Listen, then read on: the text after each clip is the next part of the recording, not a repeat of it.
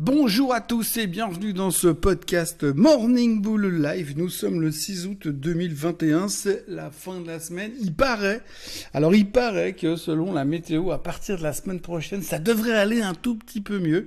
Donc vous pouvez ranger vos doudounes, vos bonnets, vos gants et peut-être que la semaine prochaine, on aura l'occasion de remettre un short, mais ça reste encore un petit peu euh, dans le domaine du euh, conditionnel.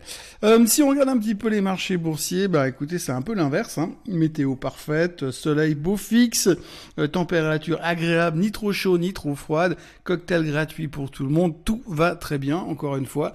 Hein. donc euh, ce qu'il faut retenir déjà, c'est que les chiffres économiques sont au top aux États-Unis.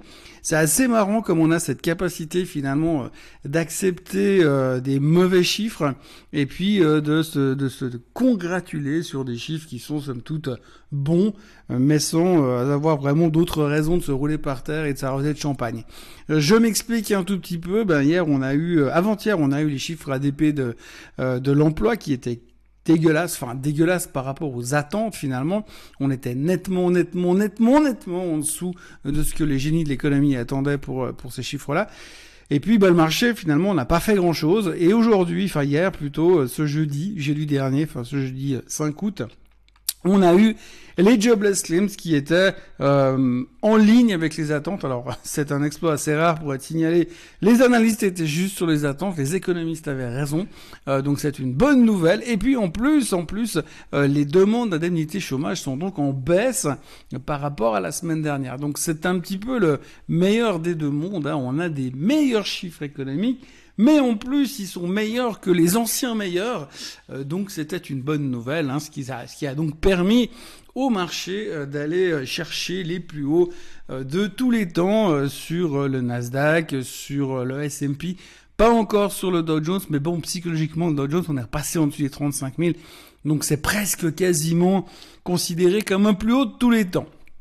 Donc la nouvelle était plutôt pas mal. Alors c'est vrai que si vous regardez un petit peu les graphiques, bon c'est un peu difficile de vous parler de graphiques sur un podcast, mais si vous regardez un petit peu les graphiques, bah, vous verrez que le S&P 500, il faut avoir euh, des très bons yeux hein, pour euh, repérer le, nouveau plus haut sur le, le S&P 500, parce que pour l'instant vraiment on tourne en rond euh, autour de ces niveaux assez élevés du S&P.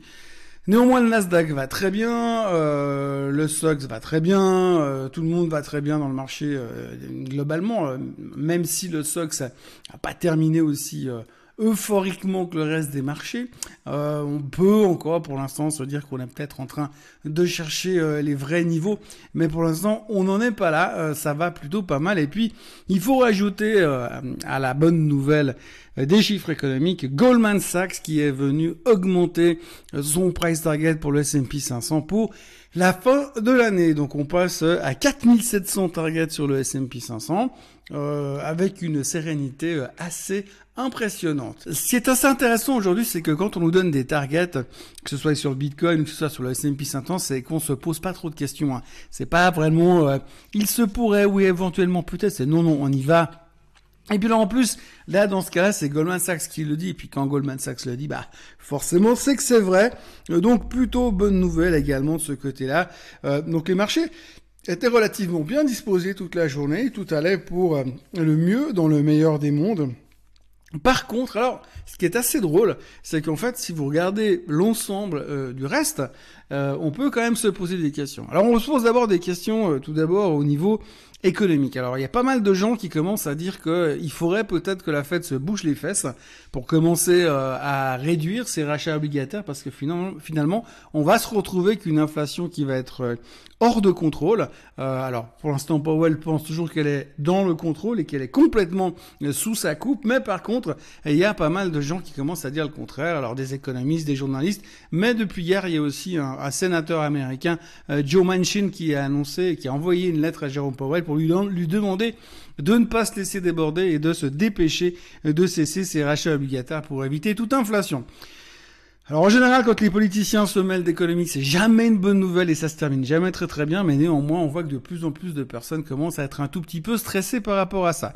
Autre nouvelle qui pourrait stresser aussi un petit peu les gens, par rapport à, ce marché en général, euh, eh bien, euh, euh, c'est finalement que bah, le pétrole est en train de merdouiller actuellement et qu'il est un petit peu linké à la troisième mauvaise nouvelle, le Covid.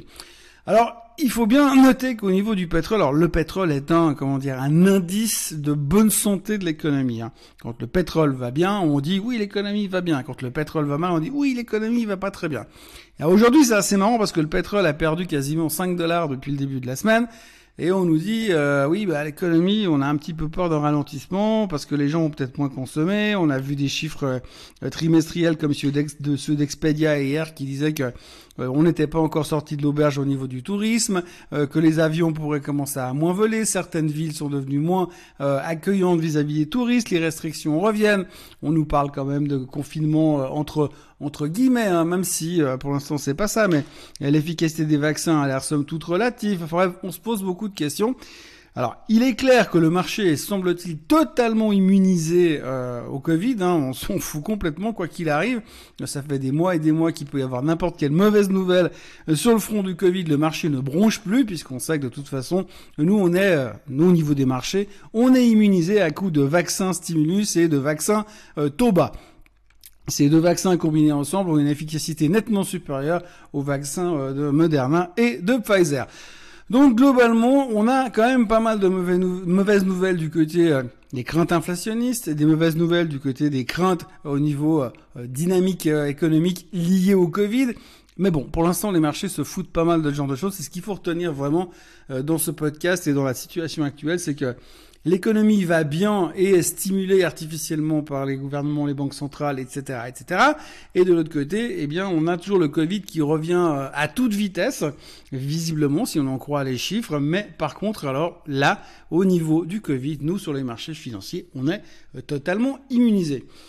Après, on parle beaucoup aussi de, euh, de, chiffres trimestriels, toujours qui sont globalement pas mal. Ça reste toujours beaucoup d'interprétations, donc on va pas perdre trop de temps là-dessus. On notera que il y a eu des très bonnes surprises sur GoPro. Enfin, GoPro, ça vaut 10 balles, donc on s'en fout, mais très bonnes surprises, surprises sur GoPro.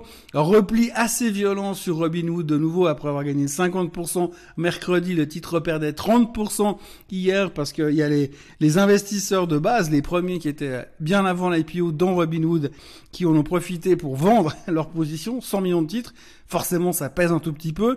Euh, donc bon, maintenant on sait de toute façon que Robinhood est un mémé stock, donc euh, tout peut arriver. Et franchement, si vous me dites qu'il est à 180 dollars dans trois semaines, je ne serais pas euh, surpris fondamentalement. Fondamentalement, je serais surpris sur base fondamentale, mais dans la réalité, on sait très bien qu'aujourd'hui, euh, tout est possible. Autrement, des groupes d'influence aux États-Unis sont en train d'essayer de pousser Biden à reparler aux Chinois. Euh, entre deux, euh, les Américains ont vendu des canons aux Taïwanais, donc je suis pas sûr que ça facilite le dialogue, mais enfin, c'est toujours ça qui essaye de développer le business de ce côté-là. après, toujours au chapitre du Covid, on notera quand même que de plus en plus d'entreprises, hier on parlait de Wells Fargo, de BlackRock et d'Amazon, et qui pensent que les gens, leurs employés ne reviendront pas au bureau de toute façon avant euh, l'année prochaine en présentiel en tous les cas pour autant que tout se passe bien d'ici là. Donc voilà, euh, pour l'instant, euh, il se passe pas grand-chose. On a aussi Biden qui fait un push euh, monumental sur les voitures électriques en disant que d'ici 2020, d'ici 2030, 50% des voitures aux États-Unis seront des voitures électriques. Alors, on se réjouit de voir comment ils vont les charger, mais ça, on aura le temps d'en parler entre deux. Et puis, euh, bah, pour ce qui est des chiffres du jour, eh bien, aujourd'hui, nous sommes vendredi. C'est le premier vendredi du mois d'août. Et donc, le premier vendredi du mois d'août, qu'est-ce qu'il y a? Eh bien, il y a les chiffres des non-farm payroll. Et donc, aujourd'hui, nous allons avoir euh, les chiffres qui vont être publiés à 14h30. On attend 870 000 créations d'emplois et un taux de chômage à 5,7%. Euh, si les analystes ont été aussi mauvais qu'ils n'ont été sur les chiffres ADP, ça pourrait être très très rigolo. C'est globalement l'axe principal de cette journée. Pour l'instant, les futurs ne font rien. Et c'est vraiment que là-dessus euh, qu'on regarde les choses. La question du jour aujourd'hui, euh, elle a trait à Swisscom. Euh, la personne me dit, euh, outre le fait que la société paye un bon dividende stable après année, année, année après année, de plus de 4%, je remarque que chaque fois qu'elle dépasse les 550 francs suisses, depuis 2015, elle chute sous les 400. pas longtemps après, elle va taper les 450-470 pour ensuite remonter. ma question, l'action en ce moment est en ce moment à 555 un peu plus haut même aujourd'hui. Pensez-vous qu'il soit opportun de vendre afin de racheter quand elle redescendra euh, d'une centaine de francs euh, Alors, euh, ce qui est assez... En fait, Swisscom, en dehors de l'action de la société, c'est une télécom. Donc en gros, toutes les sociétés qui font dans le télécom ont les mêmes problématiques et les mêmes manières de fonctionner. D'abord, c'est ce qu'on appelle des cash flow machines. Donc, ça veut dire que c'est des boîtes qui génèrent beaucoup de cash flow, qui leur permettent d'avoir des dividendes relativement élevés, stables et réguliers, comme vous l'avez cité dans votre question. Donc là, c'est correct et c'est parfaitement juste. Elles fonctionnent tous sur le même modèle. Elles ont tous des, euh, des dividendes conséquents. Euh, par contre, finalement, en termes de croissance, c'est difficile de les voir exploser euh, puisqu'elles ont toujours des frais d'investissement relativement élevés régulièrement, puisque mise en place de la 3G, mise en place de la 4G, mise en place de la 5G, euh, mise en place du vaccin contre le Covid et mise, place, euh, mise en place de la 6G, etc., etc. Donc du coup, vous avez beaucoup de de coûts d'infrastructure qui empêchent finalement la boîte de cartonner et de partir sur un trend haussier viable et permanent, sans compter qu'il y a une concurrence euh, permanente dans ce business-là où ce n'est jamais très simple de, de trouver quel sera le point de sortie. Donc, j'ai envie de dire, ce qui est assez euh, intéressant quand vous regardez un chart effectivement sur plusieurs années sur Swisscom, eh bien vous vous dites effectivement, euh, quand on arrive dans la zone des 550, 580, euh, eh bien peut-être qu'il est temps de vendre. Quand on regarde le retournement qu'elle a fait hier, tout simplement, puisque hier la boîte a été au plus haut à 562,40 pour finir à 551, c'est plutôt un joli reversal. Donc j'aurais tendance à répondre oui, vous avez raison, vous pouvez les vendre euh, parce qu'on va vraisemblablement avoir de la peine à aller chercher euh, les 578 qui sont les plus hauts de ces euh, deux dernières années.